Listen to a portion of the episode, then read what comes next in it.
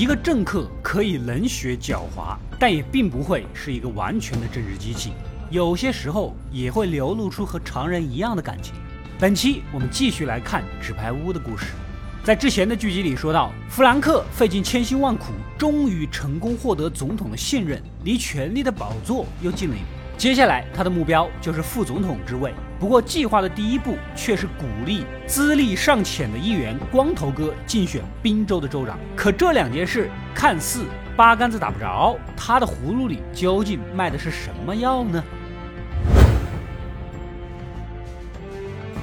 这天清晨，白宫正式召开了教育改革法案的新闻发布会，媒体记者啊，政府高官呢一一入席。眼前这个高个子老头就是副总统马修斯了。当初正牌总统就是想拉拢宾州的选票，才提名时任宾州州长的他参选副总统。早早的赶到办公室，扫了一眼办公桌前的站位标签，左边一号位、二号位分别是男主弗兰克和众议长。一个是教改方案的大功臣，一个是众议院的首领，说得过去。再看看右边，一号位是民主党新党首乌麦克，二号位是某高官，三号位才是他马修斯的。这下他是真不爽了。好歹我也是副总统啊，国会参议院议长，名义上也是二号人物，竟然给我安排个犄角旮旯的，这是什么意思嘛？扫了一眼乌麦克的位置，你老黑能站这儿，无非就是政治正确，直接就顶了过去。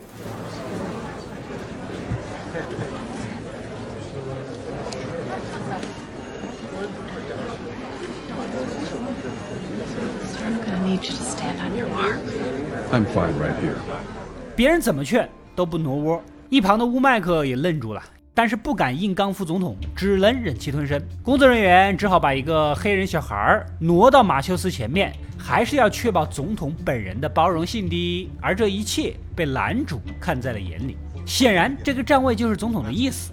两个总统其实外合里不和了，为了选票把人利用完了，现在也没什么用了。马修斯心里也清楚，说起来是二号人物，实际上副总统是没有行政实权的，干什么事都要有总统的授权。到各地访问呐，接见访客啊，都是代表总统，更多的时候只是一个象征意义而已，还不如老老实实当州长，想干什么事业自己说了算。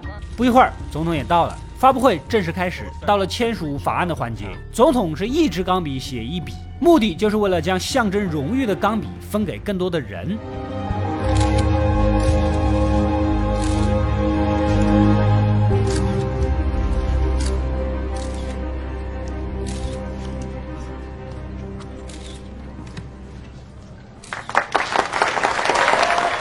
在场所有人，包括站台的小孩都有，唯独马修斯没有。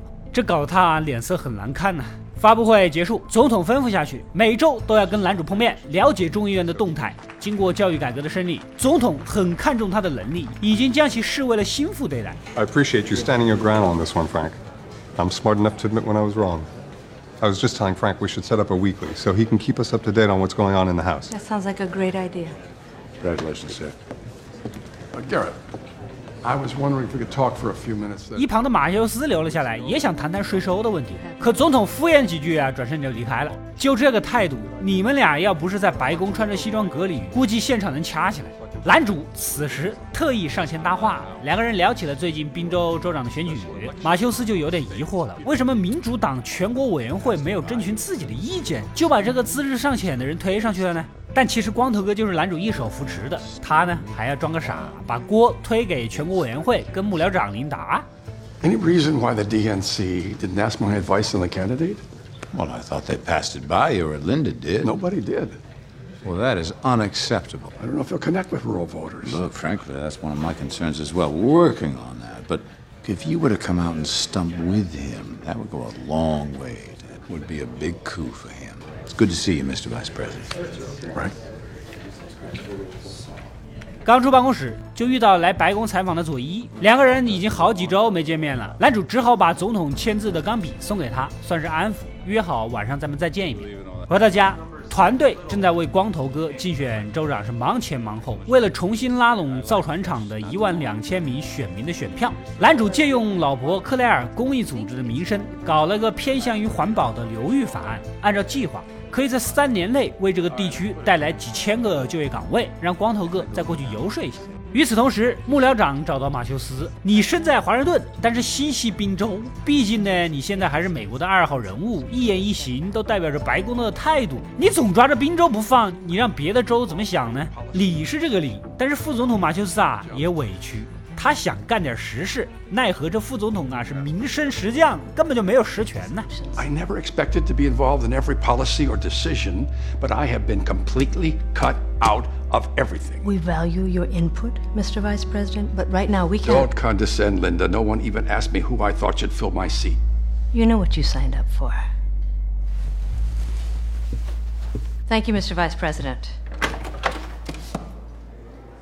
I didn't get my pen. Your pen? From the bill signing. Oh, we'll see what we can do about that.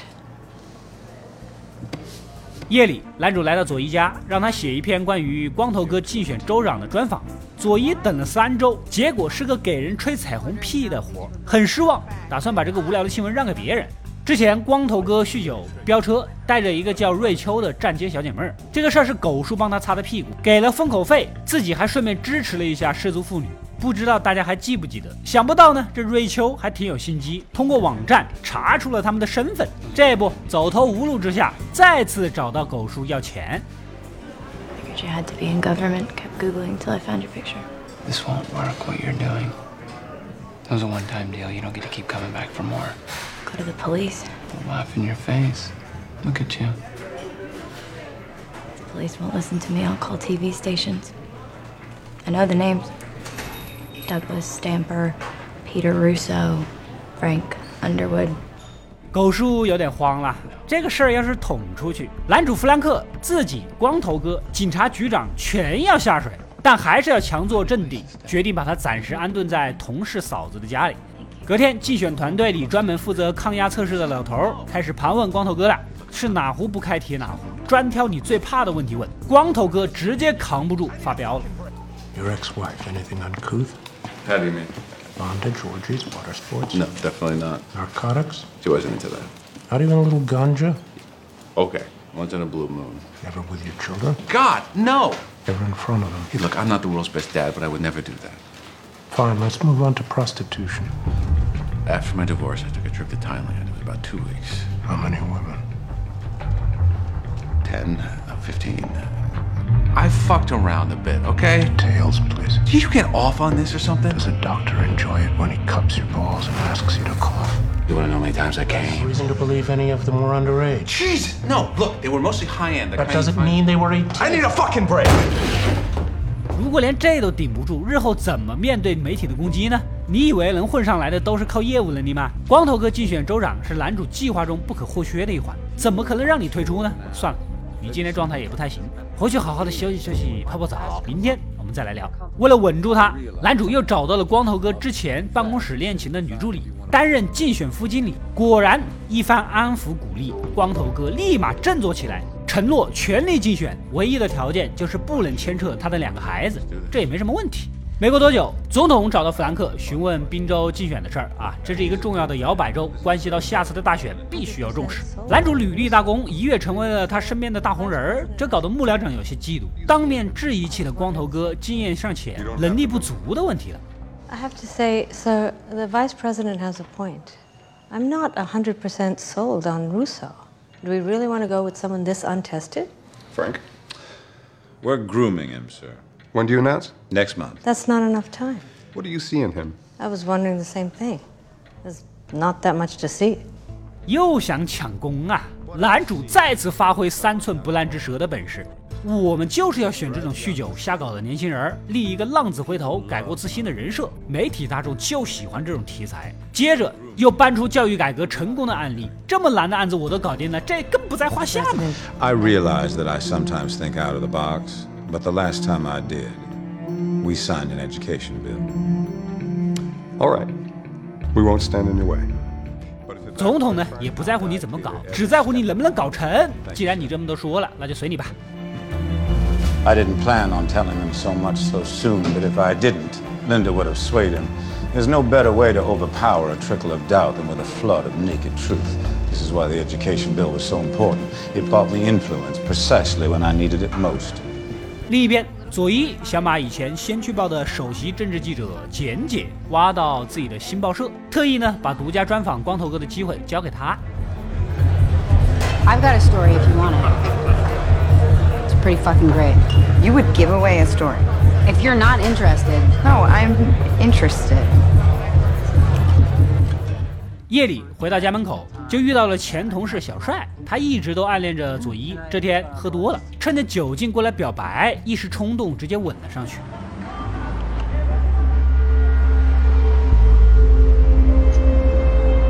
I'm just not in a place where I'm even thinking romantically right now. 不过佐伊一门心思往上爬，现在没工夫谈恋爱，只是没想到这一幕正好被男主看到，有些嫉妒心起呀、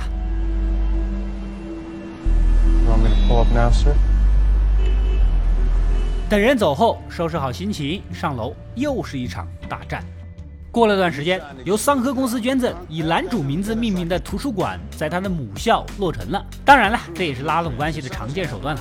男主作为主角，当然是要出席晚宴和剪彩的啦。刚到会场，立马把校长拉到一旁，满怀期待地问他有没有邀请当年几个好基友到场。校长一愣，不记得他这个事儿，搞得弗兰克有些失望。 Wondering. Shit, Frank.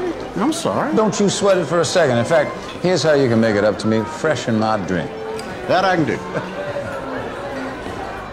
不一会儿， 桑科公司的老黑找过来，说起光头哥正在搞流域法案，走的环保路线，有条款明确规定限制他们公司开采天然气。你要的图书馆我们帮你搞好了，现在咱也是合作伙伴了，是不是应该把那个法案的事情撤一下呢？但是法案是他高升的重要一环，又不能得罪大金主，只好敷衍。弗兰克登台演讲，说了没两句，台下响起嘹亮的歌声。But I left this campus with fond memories. First time I ever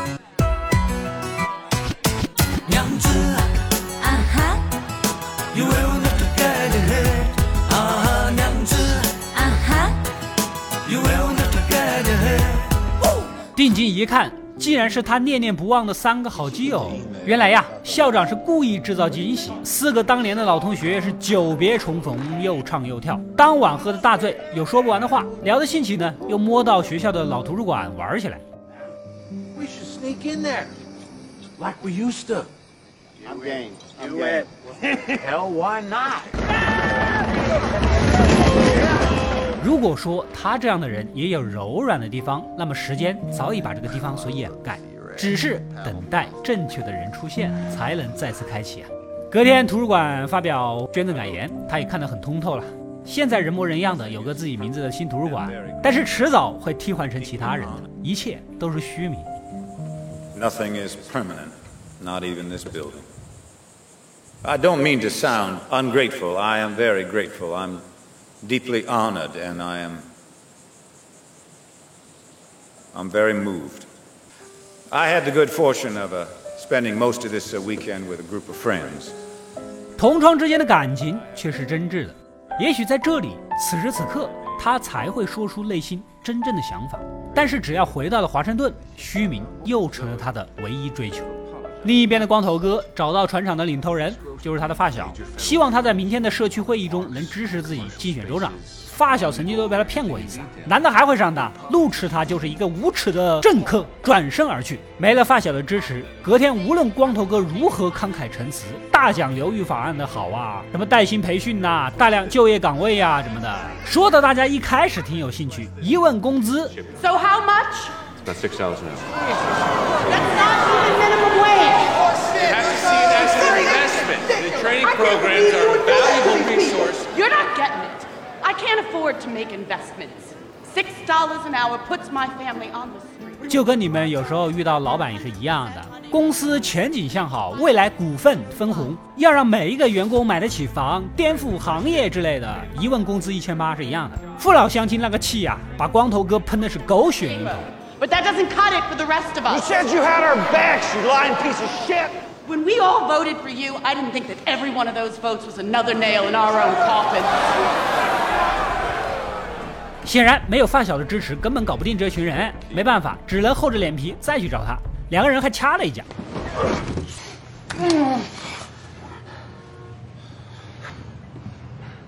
What are we doing? I don't want to fight you, Petey. I don't want to fight you either.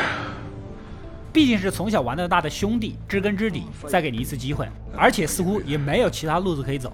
随后，两人把船厂的父老乡亲请到酒吧，光头哥再次演出，加上发小从旁推波助澜，大家决定再信他一回。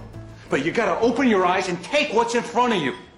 We can build on that. Five thousand jobs becomes ten, then fifteen. Not in a snap of a finger, but faster than doing nothing, Will. Can I count on all of you? All right, I'll take that as a yes. Let's talk about the way the money is going to get phased in. It's going to 隔天赶回来的男主光头哥以及民主党部分议员聚在一起商讨这个流域法案危及桑科公司的利益，他们开始暗中用金钱的力量使绊子。男主呢还挺好奇，来来来来来啊，桑科公司收买过哪些人？举个手让我看一看。How many of you been approached by Remy? 有钱就是要全买。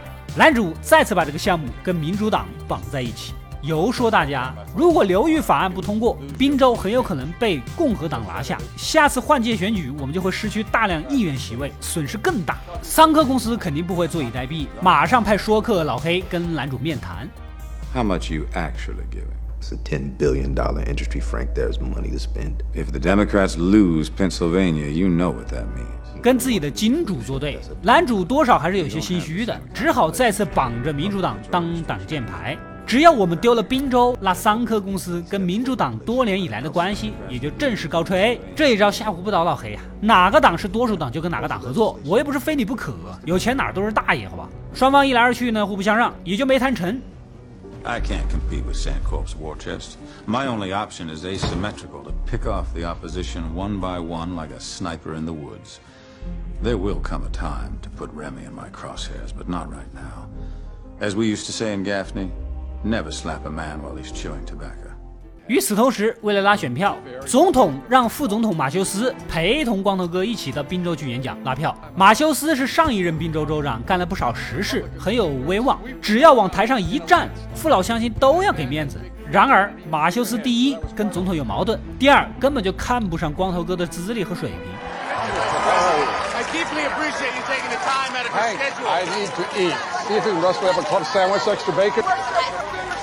到了现场，纯粹是来旅游叙旧的。上了讲台，各种讲笑话，台下的观众听的是哄堂大笑，根本没给光头哥演讲的时间呐。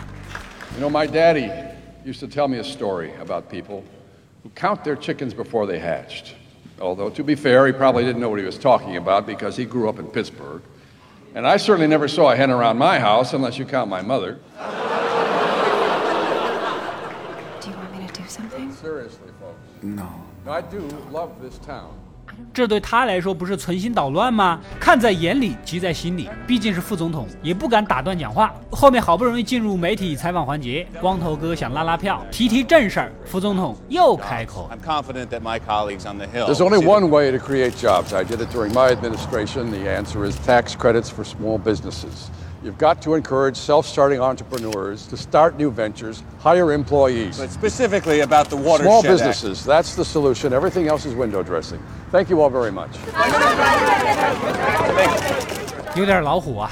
晚上向男主诉苦，但是男主也说了，没有副总统拉票，你可能就拿不下来宾州，所以人肯定是不能回的。你跟他好好的深谈一下，行吧？那就试试看。隔天一早找到副总统，直奔主题。副总统也照直说了，原来呀。推荐你这种瘾君子竞选州长，他一开始就不同意，根本就赢不了，跟总统闹矛盾也是其中一个原因，这就不能明说了。光头哥呢有备而来，竟然拿出了马修斯自己的亲身经历来反驳。You don't think I can win, do you? I'm not optimistic. You know, you lost the first two times you ran for governor. The third time, nobody thought you had a chance. By September, you were 15 points down. You were out of money. You had to mortgage your own house just to keep your staff on payroll. I'm well aware of what I did. I was there. My point is, you kept going. You hit 67 counties in less than 20 days, and you proved everyone wrong. 这搞得副总统有点无话可说。 遥想自己当年确实也不被人看好，当然了，光头哥也不忘软硬兼施。你要帮我就自己帮，要是不想帮，你老就先回去吧。一通话说完，给了面子又给了台阶，这小子有胆色啊，跟当年的自己有几分相似。如果真的是这么个浪子回头的人儿，确实也值得一帮。果不其然，当马修斯再次登台，没说多少废话，立刻向民众举荐了这个看起来不错的年轻人。有了他的支持，光头哥是意气风发，一席话说的台下民众掌声雷动。will reinvigorate your economy for years to come. 不过马修斯可能不知道，曾经有个叫炸鸡叔的人说过：“赌狗就是赌狗，一辈子都是赌狗，改变不了的。”这天夜里，佐伊刚准备离开报社，跟男主幽会，同事简姐呢想请他一起吃个饭。其实也是作为前辈，想跟他聊聊心。佐伊能够拿到很多独家内幕新闻，肯定是跟国会某个议员有暧昧关系。实不相瞒，简姐当年为了套新闻，也勾搭过国会议员，但是最终的结局却很惨。And I even had a fling with a congressman. Which one? Look, I don't do that shit anymore. Because once word got out, it was like I hit a wall and nobody took me seriously.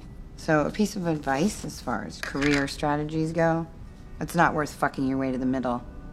这种丑闻一旦传开，你在新闻界的前途就算是彻底结束了。同时，主动权永远掌握在对方手里，你都不知道他什么时候都要把你甩了。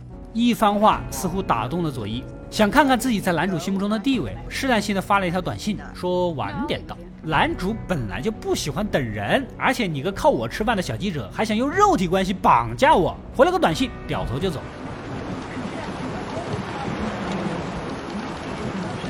Back home, Major. 第二天一早，两人在艺术中心见面啊，聊完工作，男主还以为佐伊要为昨天的事儿道歉，想不到啊。There's one more thing.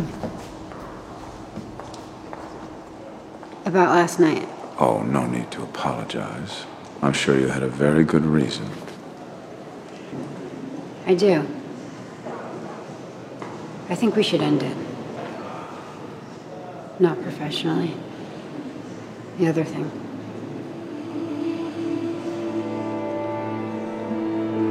All right. And it won't change things in terms of our arrangement? Oh, please. I don't punish people for making adult decisions. 弗兰克难以置信，当然了，表面上还要装出一副无所谓的样子，心里却开始盘算着怎么样惩罚这个自以为是的小记者了。与此同时，克莱尔公司的一批货啊卡在了南苏丹，他找上国务卿金发嫂，看能不能通过外交渠道让海关放了这批货。金发嫂是男主一手扶持上位的，当然是愿意处理了。但是现在两国关系即将断交，官方渠道根本就走不通，实在是爱莫能助。回到家，克莱尔继续向丈夫诉苦。